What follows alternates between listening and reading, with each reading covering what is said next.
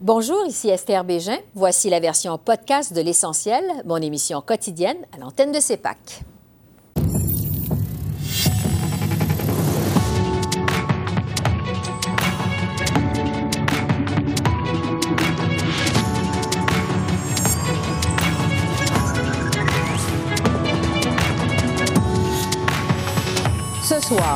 Soir, Répercussion de l'entente entre le Conseil du Trésor et l'Alliance de la fonction publique du Canada. On fait le point avec Mona Fortier.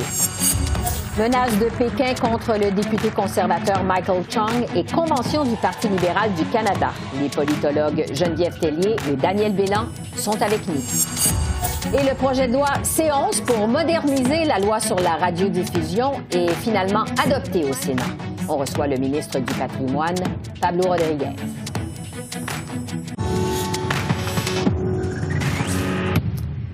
Bonsoir, Mesdames, Messieurs. Les pourparlers ont repris entre l'Alliance de la fonction publique et l'Agence de revenus du Canada. Au lendemain de l'entente avec les autres syndiqués, 35 000 travailleurs de l'agence sont toujours en grève. Selon le syndicat, les deux parties se sont rencontrés jusque tard dans la nuit, mais sans parvenir à un accord. J'ai fait le point dans le dossier avec la présidente du Conseil du Trésor, Mona Fortier.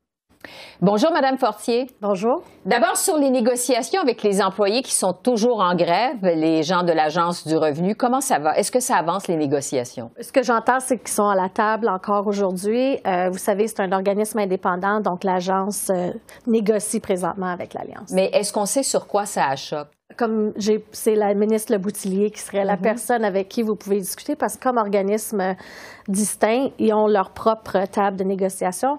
Moi, j'ai donné le mandat euh, et travaille avec ce mandat-là. Donc, on a bien hâte de savoir, mais la bonne nouvelle, c'est qu'ils sont à la table. Vous êtes confiant qu'on va en arriver à une entente bientôt? Bien, je pense qu'on vient de réaliser quatre euh, ententes de principe, évidemment, avec mm-hmm. l'Alliance, et on vient de, je pense, créer la ligne, parce qu'on avait deux ententes avant, et là, on a six ententes euh, de compléter. Mm-hmm. Et je pense qu'ils ont quand même une bonne base là, pour avoir une entente qui devrait être sensiblement la même chose. Parlons justement de cette entente mm-hmm. euh, qui a été signée finalement lundi avec l'Alliance de la fonction publique du Canada. Vous avez consenti à des augmentations de salaire autour de 12% sur quatre ans. Vous avez dit hier en conférence de presse que cette entente-là va coûter 1,3 milliard de dollars par année au mhm. gouvernement. Mhm. Est-ce que ça respecte la capacité qui est payée euh, du gouvernement canadien? Oui, complètement. Alors moi, l'année dernière, quand j'ai commencé euh, mon exercice de négociation, parce que j'ai 28 ententes à négocier, je suis allée chercher un mandat de la vice-première ministre et de, la ministre des Finances et du premier ministre. Alors j'ai travaillé avec ce mandat-là, justement encore euh, lorsqu'on était en médiation pour les quatre groupes avec l'Alliance de la fonction publique. Et nous sommes arrivés en ligne avec la recommandation de la Commission d'intérêt public qui euh, nous euh, proposait euh, une recommandation sur trois ans. Comme, mais finalement, on a décidé d'aller à quatre ans. Mm-hmm. Et on suit encore la ligne avec un 11,5 d'augmentation, puis un 0,5 pour des groupes spécifiques. Donc, Et donc, ça, ça respecte la capacité de payer, du gouvernement. Euh, les fonctionnaires ont donc fait la grève pendant 12 jours. C'est presque deux semaines. Est-ce qu'on mhm. sait combien va coûter cette grève-là au gouvernement? C'est difficile de faire euh, l'impact de combien euh, peut coûter une grève. Il y a premièrement, évidemment, le salaire, mais aussi le taux de productivité qui est par le les, manifestations qui fait que les autres fonctionnaires qui essayent de rentrer peuvent mhm. diminuer leur productivité. Donc, il est difficile de donner un impact économique, mais la chose que je veux quand même rappeler, c'est le fait que nous, on, respecte le droit des travailleurs de faire la grève. Puis, on a mis toute notre énergie à la table des négociations pour arriver à une entente le plus tôt possible et on l'a réalisé. Donc, je regarde en faveur du fait que maintenant, nous avons une bonne entente de principe qui est raisonnable, qui est équitable et euh, qui est aussi concurrentielle. Donc maintenant, on va retourner à la normale. Et euh, je remercie évidemment tous ceux et celles qui ont été patients, parce qu'il fallait être patient, parce qu'on mm-hmm. n'avait pas le même euh, niveau de service depuis ces jours-là. Parlant du retour à la normale, il y a donc 120 000 fonctionnaires qui retournent graduellement au travail depuis lundi. Est-ce qu'on sait quand les Canadiens vont pouvoir voir la différence finalement dans leur service? Gouvernementaux? à, cause de la l'arrêt de, de, mm-hmm. travail de certains. Je pense qu'on retourne à la normale, donc il va y avoir euh, certains, euh, par exemple, euh, documents de passeport qui vont prendre le temps que ça prend, mais je pense qu'on devrait avoir l'équipe en place là, pour pouvoir s'assurer d'aller à Parce qu'il va y avoir des retards à reprendre quand même. Il faudrait en discuter avec les départements, mais je mm-hmm. pense qu'il y avait des plans de contingence. on sait qu'on a des fonctionnaires qui sont de retour. On respecte le fait qu'ils ont, mis la, la pression pendant ce temps-là, mais je pense que tout le monde est heureux Mhm. avec euh, évidemment une entente de principe. Et maintenant, on va mettre euh, l'épaule à la roue pour revenir à des niveaux de service euh, qui sont attendus par les Canadiennes et les Canadiens. Sur le télétravail, parce qu'on sait que c'était un gros point de, des négociations.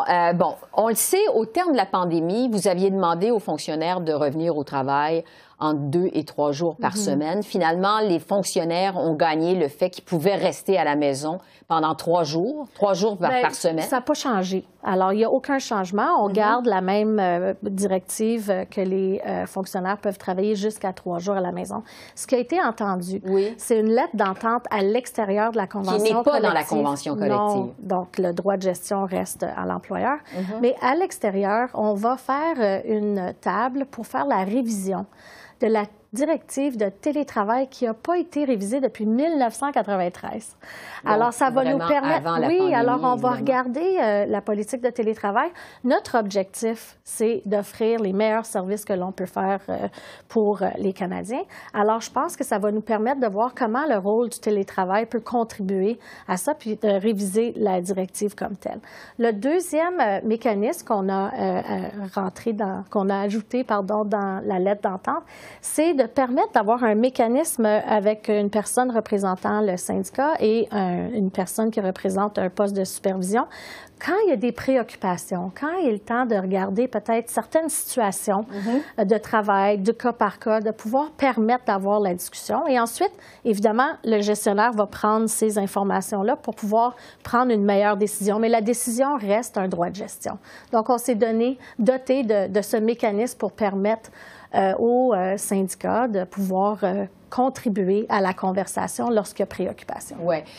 qui a gagné, selon vous, sur le télétravail, le gouvernement ou les fonctionnaires? Les Canadiens les Canadiennes. je pense qu'il fallait qu'on soit responsable pour s'assurer d'avoir une entente avec différentes modalités, dont le télétravail, qui mm-hmm. fait en sorte qu'on va offrir le meilleur service aux Canadiens, Canadiennes. Et c'était ça qu'il fallait aller chercher, euh, une façon de bien évidemment examiner euh, maintenant la directive, mais en même temps qu'on garde un droit de gestion. Vous savez que le président de l'Alliance de la fonction publique du Canada a dit que cette entente que vous avez conclue en mm-hmm. dehors mm-hmm. de la, convention collective, euh, ça vient fixer la barre pour l'ensemble des travailleurs au Canada. Mm-hmm. On est en pleine pénurie de main-d'œuvre, les employeurs s'arrachent les travailleurs. Est-ce que vous pensez que le secteur public va être capable de compétitionner avec les standards que vous avez édictés dans cette entente? Bien, je pense que, premièrement, j'ai bien hâte de voir comment la revue peut contribuer encore l'objectif d'offrir mhm. les meilleurs services euh, aux Canadiens avec la question de la directive de télétravail. Mais c'est partout à travers le pays, que ce soit euh, les gouvernements provinciaux, euh, que ce soit le secteur privé, qui sont en train d'évaluer comment ils vont offrir, évidemment, leurs services. Mhm. Et je dirais qu'on est dans la norme présentement où plusieurs provinces aussi, le secteur public permet aux employés d'être à la maison jusqu'à trois jours semaine. Donc, on va continuer à, évaluer Mais pensez-vous que ça va compliquer le travail des employeurs du secteur privé? Je pense qu'on a une pénurie euh, à travers le pays pour plusieurs secteurs. Je ne pense pas que mm-hmm. c'est ça nécessairement qui va changer la donne. Mm-hmm. Je pense qu'il faut qu'on continue à démontrer qu'on a plusieurs programmes, services à offrir, puis de travailler sur du recrutement, puis s'assurer d'avoir la diversité, l'inclusion, euh, comme mm-hmm. euh, on veut le faire avec notre fonction publique. Je termine là-dessus. La convention collective des fonctionnaires était donc échue depuis 2021. Mm-hmm. Vous vous êtes entendu sur quatre ans plutôt que sur trois ans parce que mm-hmm. les négociations au départ, vous en parliez euh, d'entrée de jeu, bon, portaient sur euh, trois ans les mm-hmm. augmentations salariales. Quelle différence ça fait pour vous? Bien, deux choses. C'est gagnant-gagnant, euh, je pense, autant pour les contribuables que pour les fonctionnaires. Ça donne de la stabilité. Ça veut dire qu'on ne retourne pas dans six mois à commencer les négociations. On sait aussi que ça prend 12 à 18 mois souvent mm-hmm. de pouvoir arriver à des ententes quand on commence. Alors, comme vous pouvez voir, je pense que tout le monde va être content de pouvoir avoir une stabilité. je pense que ça va permettre aussi euh, de savoir euh, qu'on va concentrer maintenant nos efforts à améliorer euh, la fonction publique comme on peut le faire dans différents secteurs. Mona Fortier, merci beaucoup. Merci beaucoup de m'avoir reçu. Le dossier de l'ingérence étrangère continue de s'imposer à Ottawa. On a appris que la Chine aurait fait peser des menaces contre le député conservateur Michael Chung ici au Canada et contre sa famille à Hong Kong. C'est ce que révèlent des rapports de la Sécurité nationale rédigés il y a deux ans et dont le Globe and Mail a obtenu copie. Le député Chung reproche au gouvernement Trudeau de ne pas l'avoir informé de ces menaces dès qu'il en a pris connaissance en 2021 on s'en doute, l'affaire a rebondi à la Chambre des communes cet après-midi. Pendant deux ans, deux ans, deux ans, le gouvernement était au courant du fait qu'un agent du Pékin organisé pour menacer la famille d'un député canadien à cause d'un vote à la Chambre des communes le gouvernement le savait pendant deux ans, mais a continué l'accréditation pour ce, euh, cet agent, lui permettant de continuer ses menaces contre la famille du député et les autres Canadiens d'origine chinoise. Pourquoi le premier ministre n'a-t-il pas agi? Le très honorable premier ministre. Monsieur le Président, c'est tout simplement pas vrai. C'est irresponsable de suggérer que notre gouvernement se serait assis sur une question pareille. D'après les informations que j'ai reçues à la suite de l'histoire d'hier, je sais que des mesures ont été prises pour protéger les députés lorsqu'ils risquent d'être sous le radar d'acteurs étrangers en raison du travail légitime qu'ils accomplissent dans cette Chambre. Et nos agences de sécurité vont continuer de faire ce travail important de manière indépendante. J'ai d'ailleurs pris contact avec le député de Wellington-Halton Hills pour le rassurer à ce sujet. Et je discute de cette affaire avec les politologues Geneviève Tellier de l'Université d'Ottawa et Daniel Bélan de l'Université McGill. Bonsoir à vous deux. Bonsoir. Alors, sur ces menaces de la Chine contre le député conservateur euh, Michael Chung et sa famille, ça soulève évidemment les passions à la Chambre des communes. Euh, le premier ministre Trudeau euh, s'est défendu d'avoir empêché les autorités canadiennes de dévoiler ces menaces. Geneviève, d'abord, qu'est-ce qu'il faut penser de cette nouvelle histoire d'ingérence chinoise?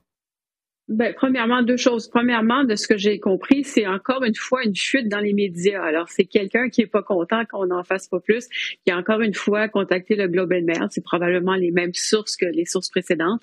Et donc, c'est encore le supplice de la goutte, si vous voulez, où euh, il y a des révélations nouvelles qui se font euh, et on montre l'impatience en matière d'ingérence euh, chinoise. L'autre problème, qui pour moi, c'est un problème depuis le début, c'est que l'information converge vers Justin Trudeau. Justin Trudeau a de l'information concerne un député de l'opposition. Donc, on se pose la question, est-ce qu'il y a de l'information privilégiée? Est-ce qu'il aurait dû divulguer l'information? Oui, non. C'est pas normal que ça soit entre les mains du premier ministre. Ça devrait être auprès d'une autorité indépendante comme le directeur général des élections. Et encore une fois, ça embête le gouvernement Trudeau qui ne semble pas être capable de gérer cette crise-là. Puis on le voit encore dans cette, dans cette question-là, dans cette histoire Je le disais, euh, ça soulève les passions communes. Les débats ont été encore houleux aujourd'hui. Euh, Pierre Poilievre a demandé un débat d'urgence sur l'ingérence étrangère. Euh, demande qui a été euh, refusée, rejetée et a ensuite été menacée d'expulsion par le président de la Chambre des communes, M. Rota. Euh, Daniel, qu'est-ce que vous avez pensé de ça? Ben, je pense que c'est un jeu dangereux que Pierre Poilièvre joue. c'est un peu de la provocation envers Anthony Rota. Il faut dire qu'Anthony Rota lui a demandé est-ce que vous avez quelque chose à dire? Et là, Pierre Poilievre s'est levé, il a dit oui, j'ai quelque chose à dire, c'est scandaleux et tout. Alors, je pense qu'Anthony Rota a réagi de façon très négative à ce que à, la réaction de, Pierre Poilievre. Et, mm-hmm. euh, je pense que c'est vrai que Pierre Poilievre, oui, aime bien euh, être très direct et avoir un style provocateur. Mais s'il veut projeter l'image d'un premier ministre euh, en devenir ou quelqu'un qui pourrait devenir premier ministre hein, euh, euh, en tant que chef de l'opposition officielle, il faut quand même qu'il fasse un peu attention. Oui. Entre-temps, il se fait incisif. Euh, pour poursuivre sur l'ingérence chinoise, mais cette fois sur la crise qui secoue la Fondation Trudeau, le frère de Justin Trudeau, Alexandre, va témoigner demain. C'est lui, on le sait, qui a manifesté cette intention de témoigner. Geneviève, est-ce que vous vous attendez vraiment à prendre quelque chose de ce témoignage? Non, pas vraiment. Mais il va y avoir une question, par contre, qu'on va lui poser. C'est pourquoi est-ce que c'est lui qui est en charge du dossier? Alors, on a entendu Mme Fournier, qui était l'ancienne directrice générale, qui a démissionné, euh, qui disait euh, J'ai trouvé aucune trace dans les procès-verbaux, la documentation qu'on avait. Pourquoi c'est Sacha Trudeau qui s'est occupé de recevoir ce chèque-là et non pas le président du conseil d'administration à l'époque? Donc, M. Trudeau, euh, frère, Sacha Trudeau va pouvoir sans doute nous expliquer. Est-ce que ça va être une explication satisfaisante? Ben là, on verra. Euh, et aussi son insistance à vouloir lui-même être là au comité, c'est mm-hmm. sans doute parce qu'il veut euh, laver l'image de sa famille. Donc, on va être devant un exercice de relations publiques aussi. Donc, est-ce qu'on va apprendre beaucoup de choses? Certaines choses, oui, mais euh, suffisamment pour lui soulever des nouveaux doutes, je ne le sais pas, mais on va surveiller ça attentivement. oui, parce que ça, va être très, ça va être très suivi, certainement. Daniel, vous vous attendez à quoi de votre côté de ce témoignage d'Alexandre Trudeau? Ben, je pense qu'il va essayer de défendre la fondation. Euh, je pense que l'image de la fondation a été amochée, c'est le moins qu'on peut le dire. Et euh, le témoignage de Mme Fournier, en fait, euh, a été mal accueilli par les gens de la fondation qui sont toujours là. Et je pense que le témoignage de Trudeau frère, Sacha Trudeau, va être là essentiellement pour essayer de euh, de rétablir un peu, un tant soit peu, l'image de la Fondation Trudeau. Donc oui, je pense que c'est des relations publiques. Euh, mais oui, je suis d'accord avec Geneviève. Je pense pas qu'on en apprenne euh, beaucoup. mais c'est important pour lui de venir. Mais je sais pas si c'est bon pour son frère Justin, par exemple, parce que là, c'est un autre Trudeau qui témoigne. Et si Sacha Trudeau fait une erreur, les conservateurs et le Bloc et peut-être le NPD aussi vont euh, peuvent s'emparer de, de, cette histoire-là et, euh, et, en faire euh, une montagne. Alors, je pense qu'il y a un risque là pour Justin Trudeau. Oui, Geneviève, sur le risque justement pour Justin Trudeau de ce témoignage de son frère? Ben oui, effectivement, à chaque fois qu'il y a un nouveau témoignage, à chaque fois que le gouvernement ne contrôle pas le message, puis c'est effectivement ce qu'on voit en ce moment. C'est ça que je cherche à faire l'opposition en utilisant le comité, c'est d'inviter toutes sortes de personnes qui pourraient peut-être, par un propos inattendu, peut-être mal interprété, euh, révéler des nouvelles choses et qui vont embarrasser le, gouvernement. Donc oui, Justin Trudeau, euh, il y a toujours un risque qui plane sur lui. Euh, dans ce cas-ci, le risque est plus élevé parce que depuis le début, il essaie de, se détacher lui-même de la fondation. Mm-hmm. Là, c'est son frère qui vient témoigner, son frère va nous dire, ben moi, je suis attaché à la Fondation Trudeau. Donc, c'est quoi justement le lien entre le premier ministre et la Fondation Trudeau? Puis, s'il n'y a pas de lien direct, ben les gens vont peut-être voir un lien indirect via son frère ou sa famille. Donc, oui, il y a un risque manifeste avec son témoignage. À suivre demain. Euh, parlons maintenant du Congrès libéral qui s'ouvre jeudi, euh, jeudi soir à Ottawa. Il y a plusieurs discours qui sont attendus, dont celui de Justin Trudeau, Jean Chrétien, Hillary Clinton qui va être en ville aussi. Euh, je me permets de mentionner qu'on prépare euh, toute une couverture spéciale à CEPAC. Geneviève, je vais rester avec vous parce que vous allez être avec nous sur place pour analyser ce congrès.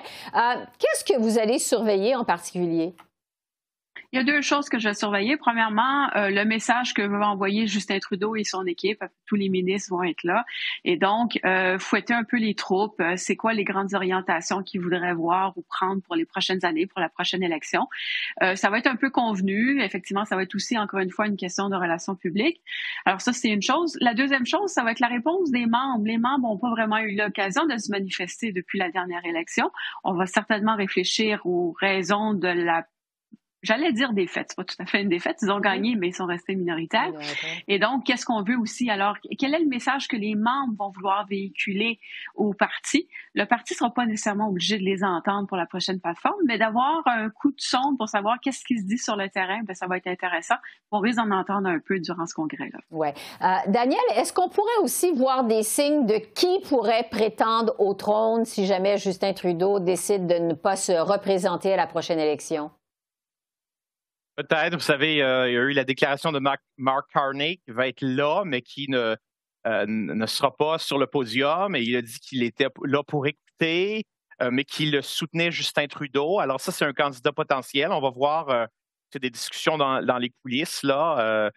lors du, du, congrès libéral. Il va y avoir d'autres, évidemment, des ministres. Chrystia Freeland, qui va être, elle, à l'avant-scène, hein, avec Hillary Clinton, mm-hmm. et d'autres ministres libérales. Donc, ça va être intéressant d'essayer d'écouter ce qui se dit dans les couloirs, à l'arrière-scène, durant le congrès. On pourra en apprendre un peu plus mais euh, je n'ai pas l'impression qu'il va y avoir d'affrontement public. Euh, je pense que Justin Trudeau est bien en selle et s'il quitte, il va quitter de, euh, son propre chef et, il ne sera pas poussé. En tout cas, en ce moment, on ne voit pas de mouvement pour se débarrasser de Justin Trudeau. Alors, s'il quitte, ça va être sa décision à lui. Oui.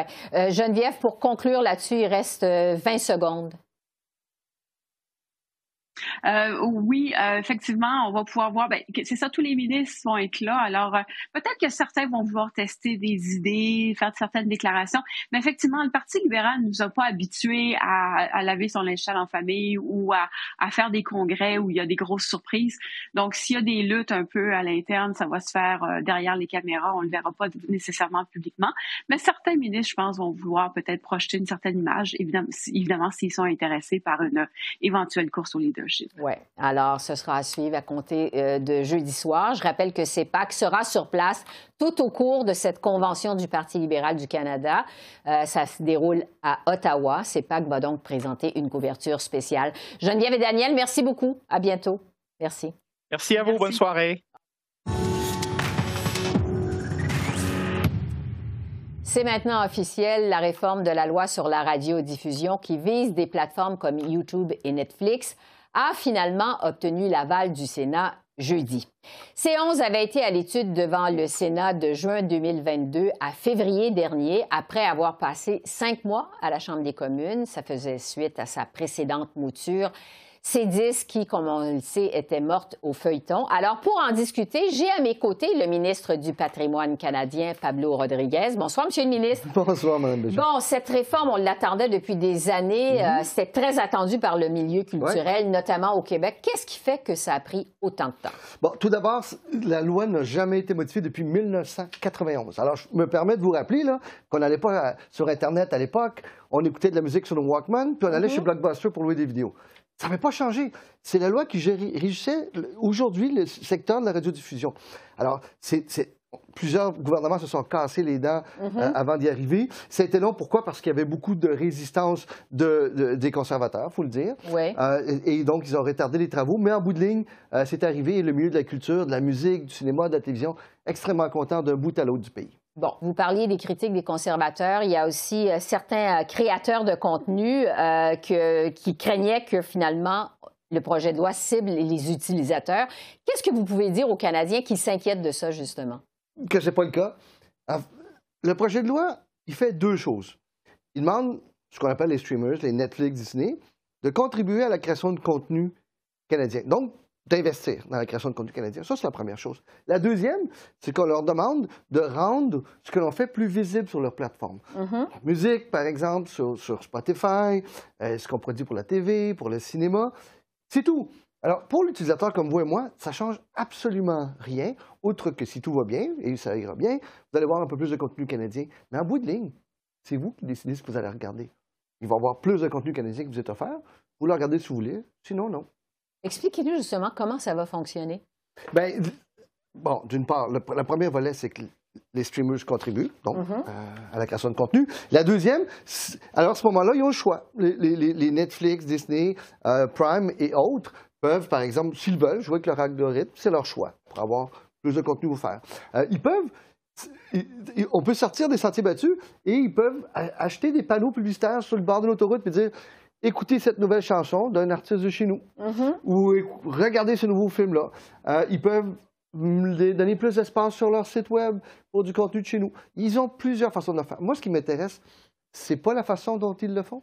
Moi, ce qui m'intéresse, c'est le résultat. Je veux voir plus de musique, plus de télévision et plus de cinéma chez nous sur ces plateformes-là.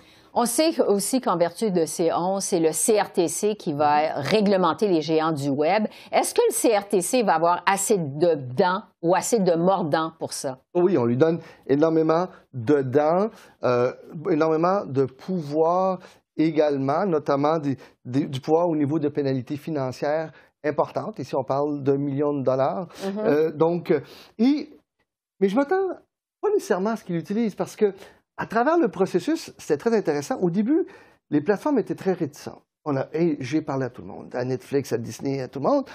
Et je pense qu'à travers le processus, ils ont compris que c'est là qu'on s'en va. Et on va embarquer. Alors, nous, c'est arrangé pour que les projets de loi soient flexibles, pour qu'elles puissent contribuer de façon différente en fonction de leur, euh, leur façon de fonctionner. Mais en bout de ligne, je pense que tout le monde là, comprend qu'on est rendu là. Ça, c'est pour C11. Finalement, va être adopté. Euh, C18, on en est où? Où c'est là, en, comité, il faut comprendre, il faut se rappeler que C18 demande simplement euh, à des plateformes qui, qui font beaucoup de sous avec le contenu produit par nos médias, par nos journalistes, et qui ne donnent pas de redevance. Donc, essentiellement, il y a deux plateformes au Canada qui attirent, génèrent 80% de tous les revenus publicitaires. Et ça, ben, c'est Meta, Facebook et Google. Mm-hmm. Et ça, ça fait en sorte que presque 500 salles de nouvelles, médias, petites et grandes, en ville, en campagne, dans les régions, ont disparu. Ça, ça ne vient pas renforcer notre, démocratie, ça vient l'affaiblir. Pendant ce temps-là, cet argent-là s'en va chez eux. Et là, moi, je n'ai pas de problème à ce qu'ils fassent l'argent chez nous, Meta et Google. Mais en même temps, ce que je leur dis, c'est que le contenu qui est produit dans ces salles de nouvelles-là, et que vous distribuez, ça a une valeur, il faut juste le payer. Oui. On se rappelle que Google avait boycotté euh, les contenus canadiens. Est-ce que vous pensez que ça peut se reproduire si C-18 en vient à, être adopté? Ça sera leur choix. C'est une décision mhm. d'affaires. Euh, si Google renonce aux nouvelles au Canada, c'est un impact important sur leur modèle d'affaires, sur leurs revenus aussi, parce qu'ils font beaucoup d'argent ici. Moi, je ne m'attends pas à ce qu'ils prennent cette décision-là, mais ça sera eux de décider. Mais quand même, quand Meta euh, menace de boycotter des contenus canadiens, c'est pas rien, ça vous inquiète pas? Ben oui, c'est inquiétant. Je pense que c'est inquiétant pour notre démocratie parce que c'est des plateformes euh, qui sont en situation de dominance. Ils dominent le marché. Donc, ces géants du Web-là profitent de leur quasi-monopole, dans certains cas, pour venir nous menacer, nous intimider. Ce que moi, comme Canadien, pas juste comme ministre, comme Canadien, je trouve ça complètement inacceptable. Ouais. Est-ce que vous êtes en mesure de déterminer les compensations qui pourraient être versées? Non, parce que c'est ça la beauté de la chose, c'est que c'est pas moi qui décide. C'est je crée, c'est comme si je mettais une table dans le milieu et je demande à Google, Facebook d'un côté de venir négocier avec l'ensemble de l'écosystème de nouvelles, les grands, les petits, etc., et s'entendre sur des montants. Je ne veux pas être celui qui décide, je ne veux pas que le gouvernement soit celui qui décide. Pour moi, la liberté de la presse, elle est fondamentale et non négociable, et ça va se passer autour d'une table, et nous, on n'interviendra pas. Donc, C18 est devant le Sénat. Avez-vous espoir que ça va être adopté finalement avant la pause estivale? Oui, oui. Parce que euh, je ressens qu'il y a une certaine ouverture de l'ensemble des partis. Bon, le Bloc et le NPD l'appuient clairement. Euh, je ne vois pas le même niveau de résistance de la part des conservateurs, probablement parce qu'ils comprennent l'importance des nouvelles de façon générale, euh, incluant dans leur propre comté. on verra ce qui arrive, mais j'ai bon espoir qu'on va l'adopter avant de partir. Parce que c'est des gros dossiers pour vous que vous avez portés pendant plusieurs mois. donc, vous avez espoir. Oui. Mhm. Donc, euh, ce sera à suivre. Merci beaucoup. Merci beaucoup, Pablo Rodriguez. C'est moi qui vous remercie. Merci, au revoir. Alors voilà, c'est comme ça qu'on a vu l'essentiel de l'actualité de ce mardi 2 mai sur la colline du Parlement à Ottawa. Esther Bégin qui vous remercie d'être à l'antenne de CEPAC, la chaîne d'affaires publiques par câble. Je vous souhaite une excellente fin de soirée et je vous dis à demain. Au revoir.